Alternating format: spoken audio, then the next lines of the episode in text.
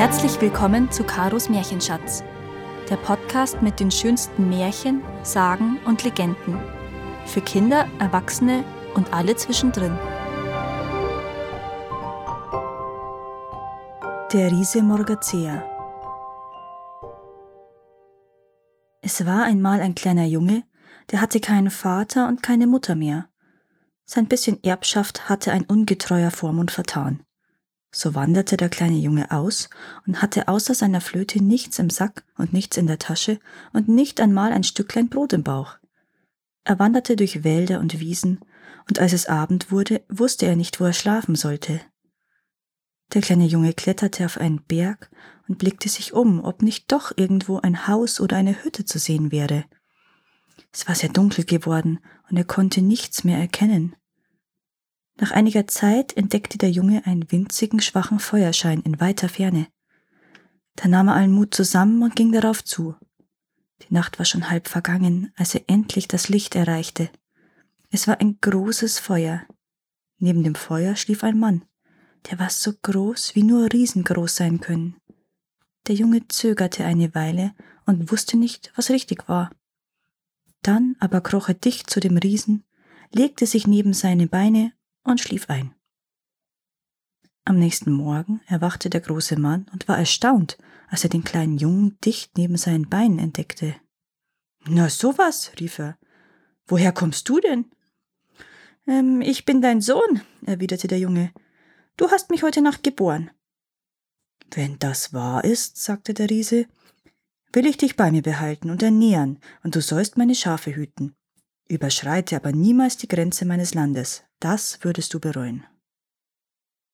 Der Junge führte die Herde auf die Weide und hütete sie dort. Als es Abend wurde, trieb er die Schafe zurück und half dem Riesen beim Melken. Sie richteten das Abendbrot und setzten sich ans Feuer. Wie ist dein Name, Vater? fragte der Junge. Morgazea, sagte der Riese. War es dir nicht einsam, so allein an diesem Ort? Weißt du nicht, dass auch der Bär nicht aus eigenem Willen tanzt? Ja, das ist wahr. Aber warum bist du immer so traurig? Erzähl mir aus deinem Leben, Vater. Was würde es nützen, wenn ich dir meine Geschichte erzähle, würdest auch du traurig werden. Oh, sorg dich nicht. Ich möchte deine Geschichte hören. Bist du nicht mein Vater und bin ich nicht dein Sohn? Ja, wenn du es wirklich wissen willst, so hör zu. Wie ich schon sagte, heiße ich Morgazea und mein Vater ist ein Kaiser. Ich war auf dem Weg zum süßen Milchsee. Er liegt nicht weit von hier und wollte eine der weißen Feen, die dort wohnen, heiraten. Aber auf dem Weg dorthin sprangen drei tückische Elfen hinter einem alten Kirschbaum hervor und raubten mir meine Seele. Seither hause ich an diesem einsamen Ort, hüte meine Schafe und habe keinen Wunsch mehr. Die Elfen sind, so reizend sie aussehen, doch so boshaft, dass sie sich an jedem, der nur einen Schritt in ihr Land setzt, bitter rächen. Daher warne ich dich, die Grenzen nicht zu überschreiten. Leicht könnte dir sonst das gleiche Schicksal widerfahren. Gut, Vater, ich werde aufpassen, sagte der Junge. Dann streckten sich beide aus und schliefen ein. Bei Sonnenaufgang stand der Junge auf, führte die Herde auf Morgazeas trockene Weiden und trieb sie in der Abenddämmerung wieder heim.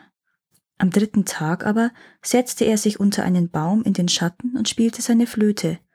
Aber eines der Schafe sprang über die Hecke auf die grüne Blumenwiese im Land der Elfen, und ein zweites und ein drittes folgten ihm. Der Junge war so in sein Flötenspiel vertieft, dass er nichts bemerkte, bis beinahe die halbe Herde im Elfenland weidete. Er sprang auf, stieg flötenspielend über die Hecke und wollte die Schafe zurücktreiben, doch plötzlich sah er vor sich drei wunderschöne tanzende Mädchen. Ich muss weiterspielen, dachte der Junge erschrocken und blies so schnell und wild er konnte. Die Mädchen konnten nicht genug davon bekommen und tanzten und tanzten, bis der Abend dämmerte. Nun lasst mich gehen, rief er schließlich. Der arme Morgazea wird halb verhungert sein. Ich werde morgen kommen und wieder spielen. So geh, Flötenspieler, geh, riefen die Elfen aber bedenke, auch wenn du dein Versprechen brichst und nicht wiederkommst, du kannst uns nicht entrinnen. Morgazea molk die Schafe. Sie gaben mehr Milch als sonst, aber der Junge sagte ihm nicht, dass er mit seiner Herde im Land der Elfen gewesen war, denn er wollte den Riesen nicht beunruhigen, und er aß mit großem Hunger sein Abendbrot.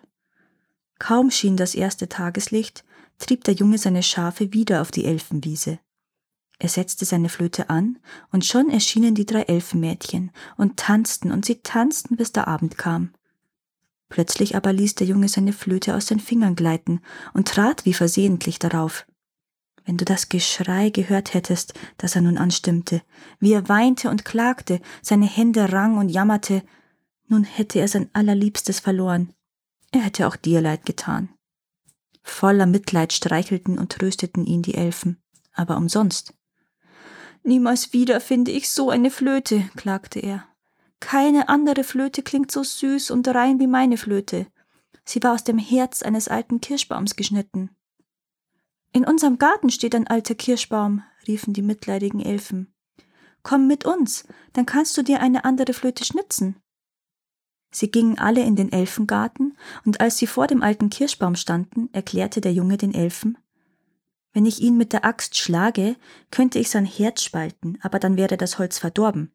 Ich will nur einen tiefen Riss in die Rinde schlagen, gerade groß genug, dass ihr eure Finger hineinstecken könnt.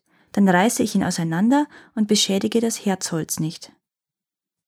Die Elfen waren damit einverstanden und dachten an nichts Böses. Sie steckten ihre Finger in den Schnitt, der Junge zog schnell die Axt aus der Spalte, und siehe da, alle ihre Finger steckten fest wie in einem Schraubstock. Umsonst schrien sie vor Schmerzen und versuchten sich zu befreien. Sie waren gefangen, und der Jüngling blieb trotz allen Bittens und Flehens kalt wie Stein. Gebt mir Morgazeas Seele wieder, sagte er ungerührt. Oh gut, wenn du sie unbedingt haben willst, sie ist in der Flasche dort auf dem Fensterbrett, sagten die Elfen und hofften nun wieder frei zu kommen. Aber sie täuschten sich. Ihr habt so vielen Menschen ein Leid angetan, sagte der Junge unerbittlich. Nun sollt ihr selbst ein bisschen leiden. Morgen früh werde ich euch wieder befreien. Er ging heimwärts und nahm seine Schafe und die Flasche mit Morgazeas Seele mit. Morgazea stand am Feuer und wartete, und als der Junge näher kam, rief er Wo warst du so lange, weißt du? Schau, was ich hier habe, sagte der Junge und erzählte von seinem Abenteuer. Der Riese sprang in die Luft vor Freude. So hoch sprang er, dass die falsche Seele, die die Elfen ihm gegeben hatten, aus seinem Mund flog und seine wahre Seele, die fest verschlossen in der Flasche saß, an ihre Stelle sprang. Nun konnte Morgazea wieder lachen, und er lachte so wild und so laut, dass er ganz außer Atem war. Als er sich etwas beruhigt hatte, rief er Ob du nun wirklich mein Sohn bist oder nicht, ist mir egal. Ich habe meine Seele wieder, und nur dir, mein lieber Sohn, habe ich sie zu verdanken. Ich stehe tief in deiner Schuld. Sag mir, was ich dir Gutes tun kann. Lass mich für immer dein Sohn sein. Die Nacht verbrachten Morgazea und sein Sohn mit Feiern und Gesang, denn sie waren zu glücklich, um zu schlafen. Als der Tag graute, machten sie sich auf, die Elfen zu befreien.